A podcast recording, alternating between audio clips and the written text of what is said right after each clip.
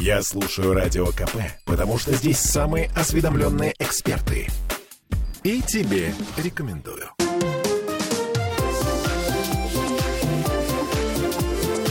Открытая студия.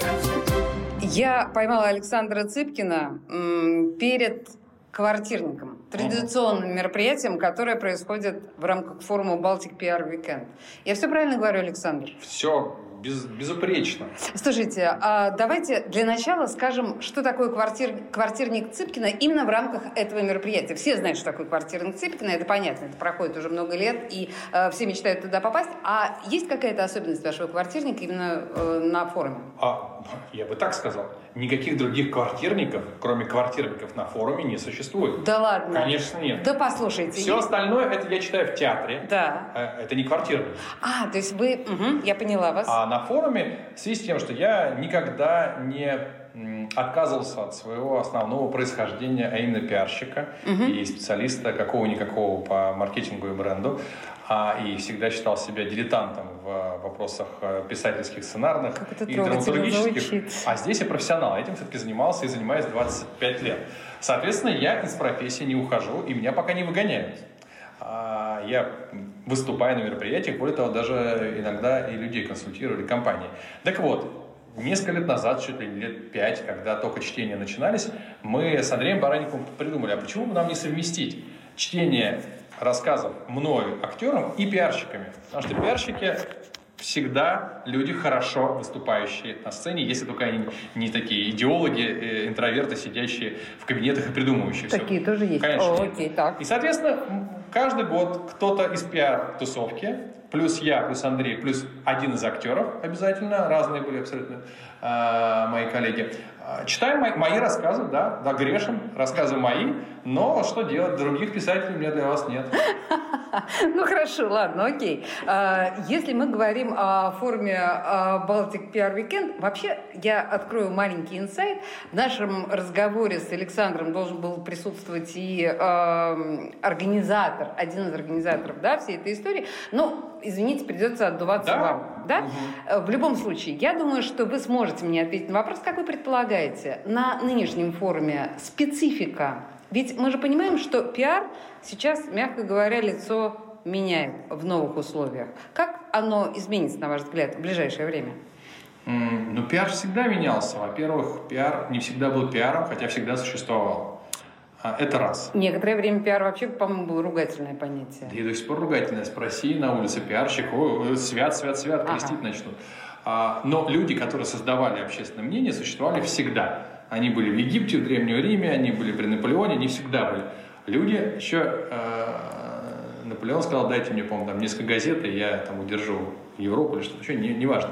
Соответственно, сегодня, в эпоху, когда каждый человек стал газетой, и каждый человек стал влиятельной газетой, которая иногда сообщает э, нам быстрее, чем э, раз, э, разведки разных стран, что там, где происходит, и тем более корпорации, крупные компании, которые были заказчиками пиарщиков, а, или владельцами этих позиций, на которых работают пиарщики, попали в зависимость от происходящего и вынуждены каждый день соизмерять свои а, выступления, маркетинговые акции, да все что угодно с окружающей действительностью, то роль пиарщика выросла кратно. А, к нам пришла тоже cancel-культура. Cancel-культура не предполагает никаких юридических норм, это дикие джунгли, не то ляпнул, тебя сожрали. Да, и за это тоже ненавидят вашу профессию? А, так не нас надо ненавидеть, мы в этом плане санитары леса. Окей, так. Мы, наоборот, мы джедаи, защитники. Человек-то ляпнул, а мы потом объясняем, почему он это ляпнул, и что имел в виду, и на самом деле имел в виду не то, а вообще-то не он ляпнул, а его дипфейк. Ужас какой. Да, ну катимся мы Хорошо. все в бездну, но зато под хороший Но пиар. если все-таки возвращаться к сегодняшней истории, мы понимаем, что ну, какие-то имиджевые вещи сейчас будут работать, очевидно, совершенно иначе. По, да, по-другому совершенно люди реагируют. Угу. А, люди стали в том числе, чего не было еще год назад, соизмерять, как мне кажется, свои покупательские модели поведения с репутационными аспектами либо компании, либо ее акционеров.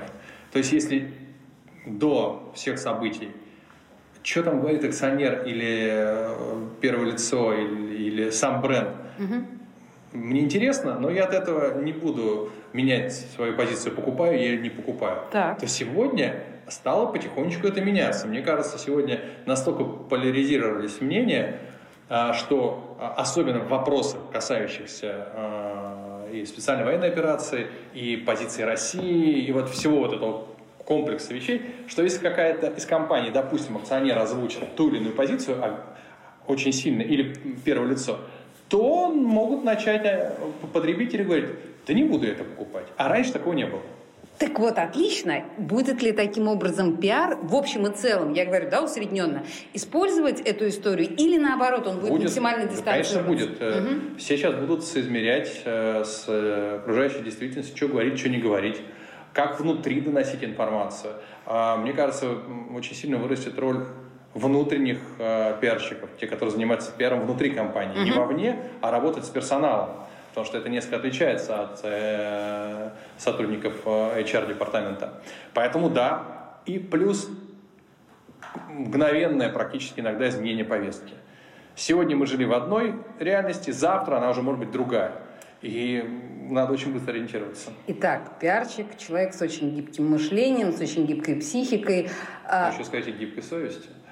Давайте мы, да, и это тоже возьмем в расчет. По-разному бывает, на самом деле. Нет, кстати, зря, как а, я бы так сказал, что у пиарщиков а, может быть чуть меньше принципов, чем остальных, но если вот есть тот базовый набор, он очень крепкий.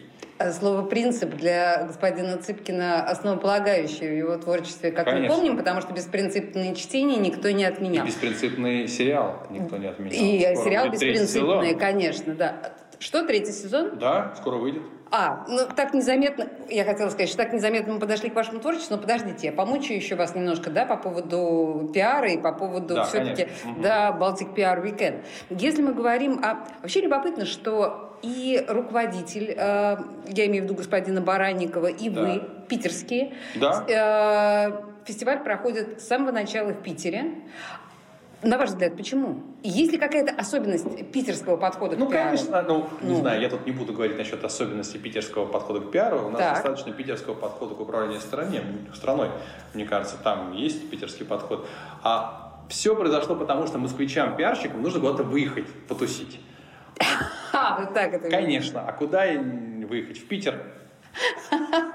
Худо-бедно, провинциальный город, но все равно хоть как-то. Какое хамство! Я питерский человек, я имею право все что угодно. Это мой любимый, самый замечательный, правда, обожаемый мною провинциальный город. Хорошо, да, ладно. Я сейчас, ну, мне нужна была пауза некая передохнуть, да? Конечно, да. Сейчас в этот момент отключились от трансляции все питерские. Ну, надо же трезво смотреть правде в глаза. Мы особенный город, лучший в мире, но это как французы переживают, что они стали провинциальной державой. Ну да, ну что теперь стесняться, что ли?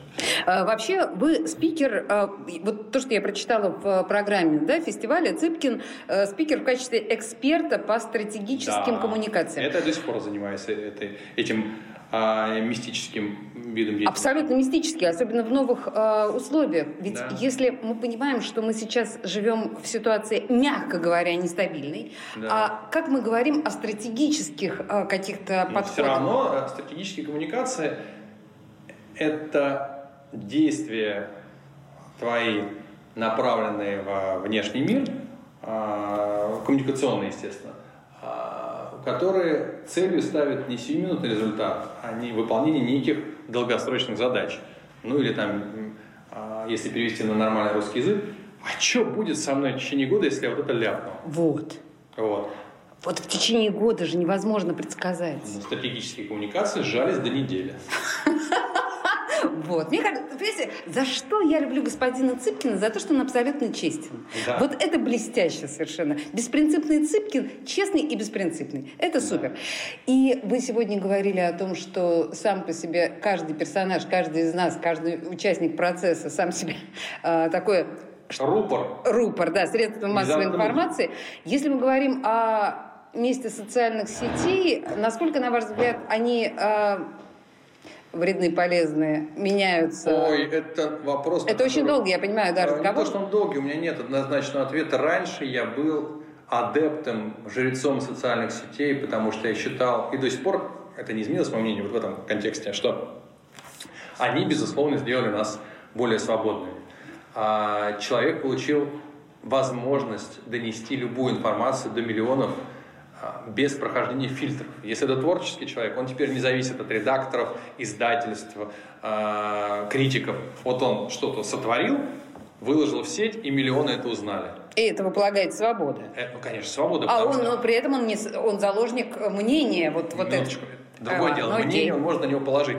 Важно, что никто не может ему помешать, как Хорошо. условно Долатову помешали и поставили барьеры и э, шлагбаумы. Но другая крайность, что в социальных сетях э, минимальное количество людей занимается творчеством, а максимальной ненавистью. И вот там эта ненависть, она управляема, и она может психику человеческую подвинуть. А давайте-ка я вот на этом волнующем совершенно моменте прерву нас с вами на рекламную паузу. Продажное Букв... радио. Абсолютно. Лишь бы деньги на рекламе. Да, ля-ля-ля. Э, две минуты буквально Хорошо. отвлечемся и вернемся к разговору с господином Цыпкиным о пиаре и, конечно же, о его творчестве. Не уходите никуда. Открытая студия. Попов изобрел радио, чтобы люди слушали комсомольскую правду. Я слушаю радио КП и тебе рекомендую.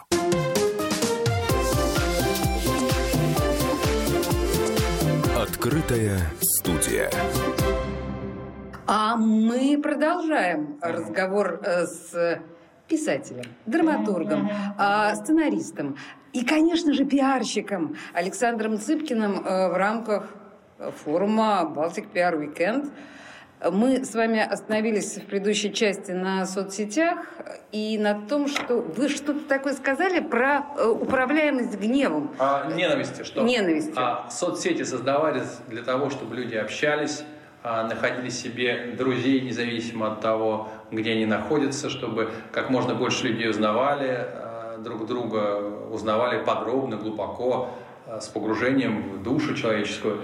А все вылилось в итоге, к сожалению, в огромный объем ненависти, в вот это как набившее оскомина уже в словосочетание культура отмены, когда человек объявляет виноватым, и толпа его пока в рамках сети разрывает – но иногда это имеет последствия абсолютно вне сетевые. Люди теряют э, контракты, теряют работу, люди боятся выйти на улицу, потому что э, не подвержены осуждению.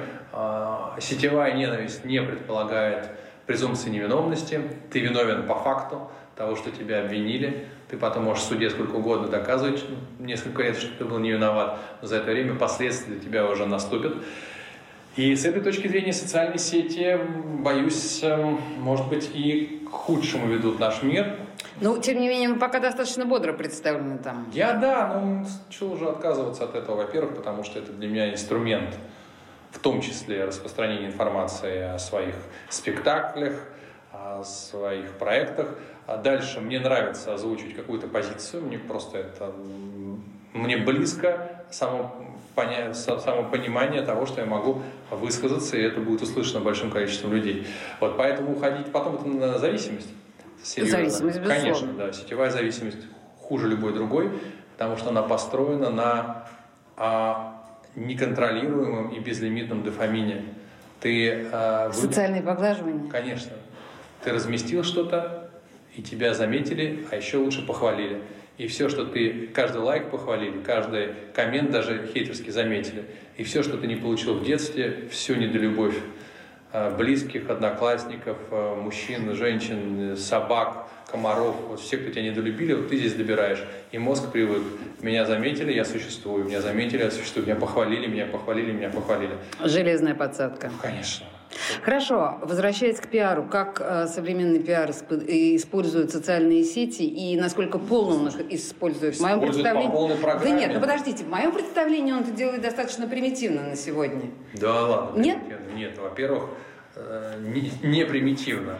Начиная от того, что эм, сеть всегда знает, что вам предложить с точки зрения товара и услуги. Это бесит, согласна. Да, эм, бесит, когда вы понимаете, что они знают. А чаще всего даже не понимаете, что они знают. Это раз. Я, я к этому отношусь как, ой, колдовство, они колдовство, меня да, не, конечно, да. А второй момент – это участие социальных сетей в информационной войне. Информационная война сейчас идет э, колоссальная, можно как угодно, какую угодно позицию занимать внутри страны, но отрицать то, что против нас она ведется, глупо. Соответственно, все так или иначе объекты, либо жертвы, э, да, объекты, либо жертвы этой войны. Э, в социальных сетях, если подписаться на определенные каналы, на определенных людей, можно существовать в уникальном для себя информационном поле, в котором вот все под тебя подобрано, и ты в нем сидишь. А, да, да, да, да, да, да. Твой... Главное еще отписаться от всех несогласных. Конечно, да. И еще заблокировать всех. И тогда ты живешь в своем мире. А угу. твой сосед по квартире, муж, жена, ребенок, он живет в другом мире. Они могут быть абсолютно противоположны по сути. Когда-то офлайн придет и постучится тебе в дверь и скажет, твой мир разрушился, потому что реальность она такова. Никто его не, не отменял. Но это может идти очень долго, этот процесс. А и, соответственно, разочарование может быть очень тяжело. А так все вот понаберут себе определенных каналов, и мне и спокойно. И в одном, у одного человека поэтому э, один результат того, той же самой операции, а у другого человека совершенно иной. А, и более того, и в том, и в другом случае правдивой информации в их каналах процентов 10-20, а все остальное это вот созданное. Люди так и живут, поэтому все это ужасно. Окей, принято. Слушайте, наверное, мне не простят, если я вас с вами не поговорю все-таки да, о ваших творческих У-у-у. моментах. Слушайте, ну первое, конечно, это только что была эм, премьера вашего сериала про женщину, у которой две, двое мужчин. Я да да. Э, скажите мне название, потому что я не выговорю. Название... Оно длинное. Мы претендуем на самое длинное вот. название в истории российского И у вас, кино. кажется, получилось. Надеюсь, что так. Зато сразу все понятно. Что делать женщине, если у нее два любовника, а выбрать нужно одного? Значит, играет там Лядова, эту прекрасную женщину, а Выбирает мужики... между Куценко и Антона Филипенко. Э, Гоша Антона Филипенко. Но, Это сериал, друзья мои. Да, сериал на ОККО, серия по 15 минут. Это психологический тест на самом деле потому что героиня Елены Лядовой а, пропускает того и другого мужчины по ряду стандартных для женщины критериев. Как относится к детям, как, как относится к деньгам, а, какой в постели, а, порядочность и так далее, так далее, так далее. Как относится к наркотикам, как относится к насилию. И вот она никак не может выбрать, а выбрать нужно обязательно, потому что этот человек станет дедушкой потому что она станет скоро бабушкой, значит, ее мужчина будет, по сути дела, дедушка ее внучки или внука, не помню, кого там. Вообще, э, фабула страшно захватывающая, она прекрасная, тем более, что действительно Елене Лядовой по сценарию 45 лет. Другой вопрос, что мне совершенно все равно непонятно, почему она должна выбрать обязательно одного. Дедушкой может быть один, а второй может Потому быть... Что причем э, мужики-то молодой и старый, как бы так. Да, причем молодой такой яркий, веселый Питер Пен. О, э, старый, молод, э, веселый Питер Пен. Это Куценко, да. да. А молодой такой технократ, достаточно строгий, может быть, чуть скучный, но у каждого из них да откроется история, и она будет э, все время разрываться, они оба хороших э, и человека, и мужчины. Почему выбрать нужно? Ну, потому что, во-первых, она не хочет существовать с двумя, она хочет чтобы у нее был один, потому что она хочет уделять ему время, э, и чтобы он время внучке это уделял и так далее. Высокодуховный, нравственный сериал. Я не, не вас. как обычно вот это, вот это все у меня, а нормально все. И он такой даже трогательный. Вот э, он, он отличается от беспринципных, который такой комедийный фарс, реально без каких-либо лимитов.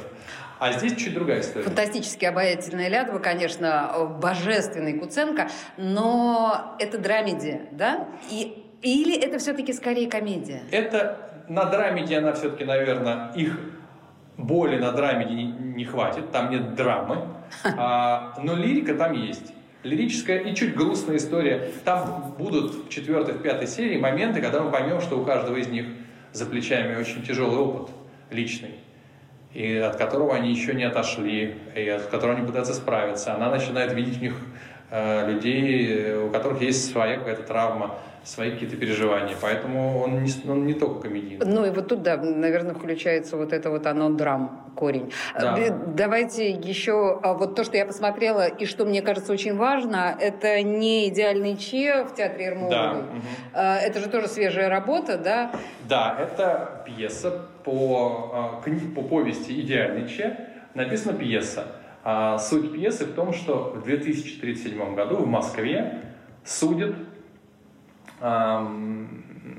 меня, режиссера и худрука театра, за постановку спектакля «Идеальный Че». Друзья мои, посмотрите, пожалуйста, трейлер вот этого спектакля «Не идеальный Че». Это просто, ну, отвал башки. То есть, ну, вот реально просто не, не закрывается рот. Э, да, полторы минуты. Спасибо большое, очень приятно. И вот как все это будет подходить в 2037 году?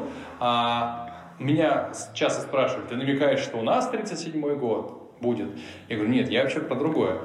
Про то, что мы уже его сделали, сами себе, не только в России, по всему миру. Это про культуру отмены, про социальные сети.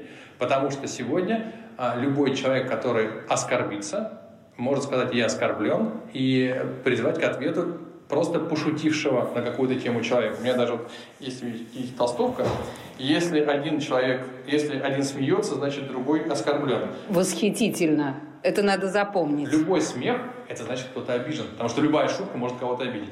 И вот там 28 категорий граждан, которые оскорбились на этот спектакль. И вот они пытаются... А все происходит э, для того, чтобы понять, было ли оскорбление или нет, набирает актеров по тюрьмам. И они играют этот спектакль для судебного эксперимента. А в конце, там вообще достаточно жестокий финал, э, что произойдет в конце. Э, ну вот, в общем, такая неожиданно ставшая совсем актуальной э, сатирическая антиутопия.